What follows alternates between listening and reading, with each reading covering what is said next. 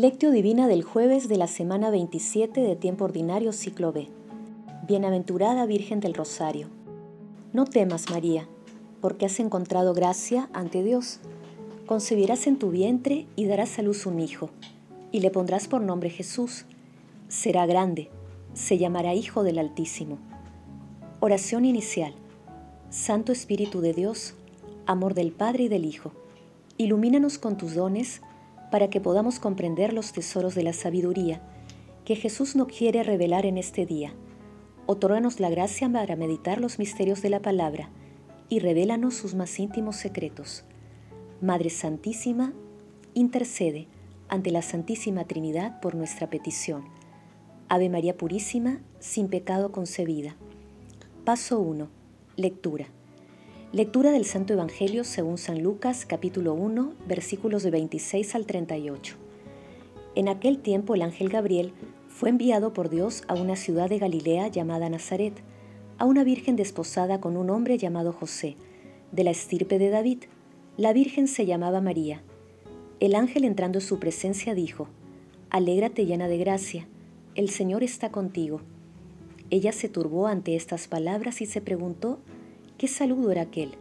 El ángel le dijo, No temas, María, porque has encontrado gracia ante Dios. Concebirás en tu vientre y darás a luz un hijo, y le pondrás por nombre Jesús. Será grande, se llamará Hijo del Altísimo.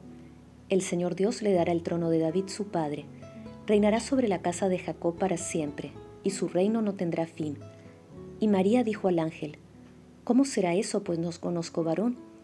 El ángel le contestó, el Espíritu Santo vendrá sobre ti y la fuerza del Altísimo te cubrirá con su sombra.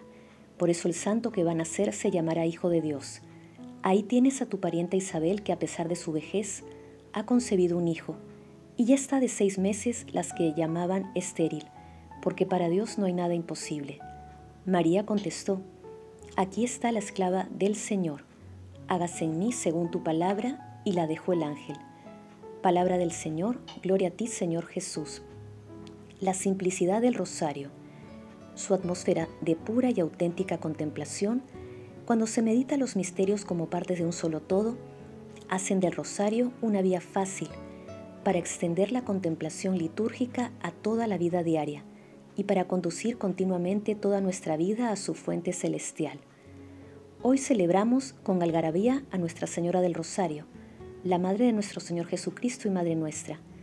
El año 1208 nuestra Santísima Madre se le apareció Santo Domingo, le enseñó a rezar el Santo Rosario y le encargó la misión de difundirlo. Santo Domingo cumplió con el encargo y el rezo del Santo Rosario antes de la batalla de Lepanto, en 1571. Permitió la victoria de las tropas cristianas. El Papa, San Pío V, en agradecimiento a nuestra Santísima Madre, instituyó el Día de la Virgen de las Victorias para el primer domingo de octubre. Luego, Gregorio XIII cambió el nombre de la fiesta al de Nuestra Señora del Rosario.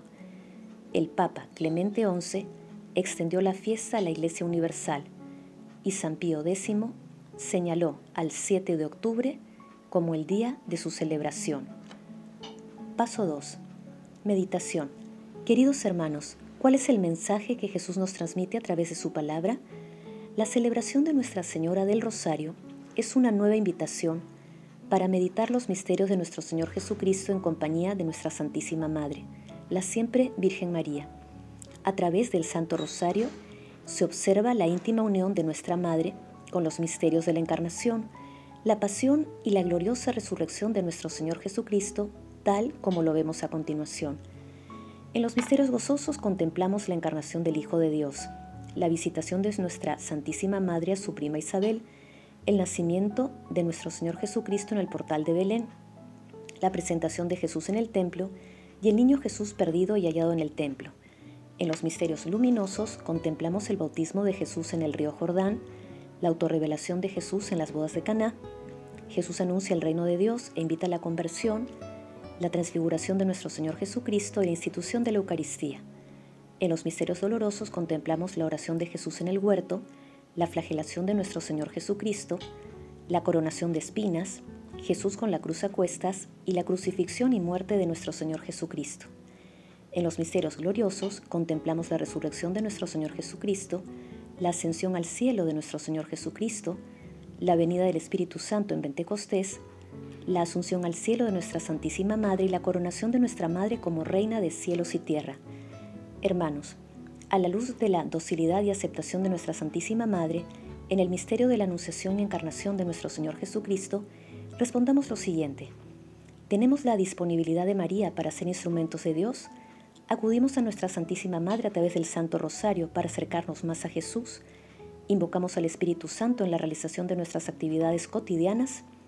Que las respuestas a estas preguntas nos permitan acercarnos más a nuestro Señor Jesucristo en compañía de nuestra Santísima Madre, la siempre Virgen María. Jesús nos ama. Paso 3. Oración. Padre Eterno, derrama Señor tu gracia en nuestros corazones para que quienes hemos conocido por el anuncio del ángel la encarnación de Cristo tu Hijo, lleguemos por su pasión y su cruz y la intercesión de la bienaventurada Virgen María a la gloria de la resurrección. Por nuestro Señor Jesucristo. Amén.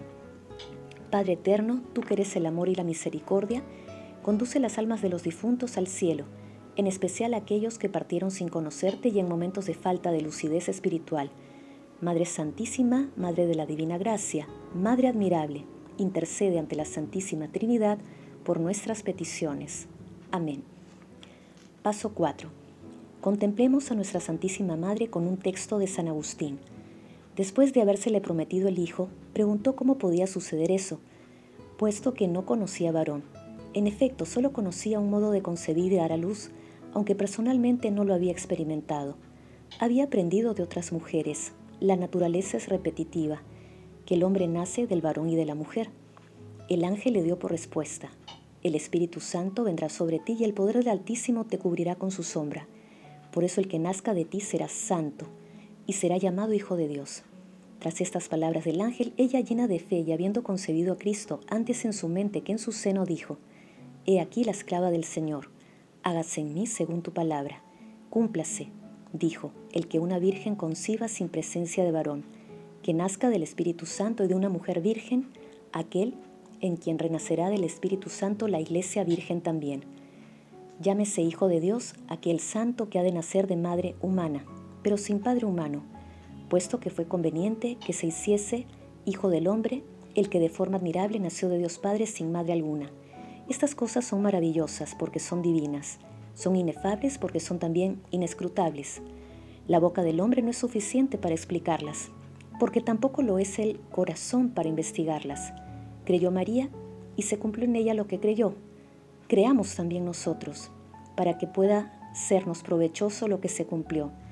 Hermanos, sigamos contemplando a nuestra Santísima Madre María.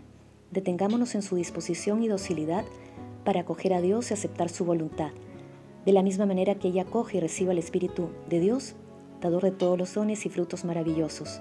Imitemos la docilidad de nuestra Santísima Madre y dispongamos nuestros corazones para recibir a Jesús en nuestra vida. Que sea Él quien reine en nuestros corazones y acciones a través de su palabra. Contemplemos diariamente los misterios de nuestro Señor Jesucristo a través del rezo del Santo Rosario, en compañía de nuestra Santísima Madre. Glorifiquemos a la Santísima Trinidad con nuestras vidas. Oración final. Gracias, Señor Jesús, porque tu palabra nos conduce por caminos de paz, amor y santidad. Espíritu Santo, ilumínanos para que la palabra penetre a lo más profundo de nuestras almas y se convierta en acción. Dios glorioso, escucha nuestra oración. Bendito seas por los siglos de los siglos. Madre Santísima, intercede ante la Santísima Trinidad por nuestra petición. Amén.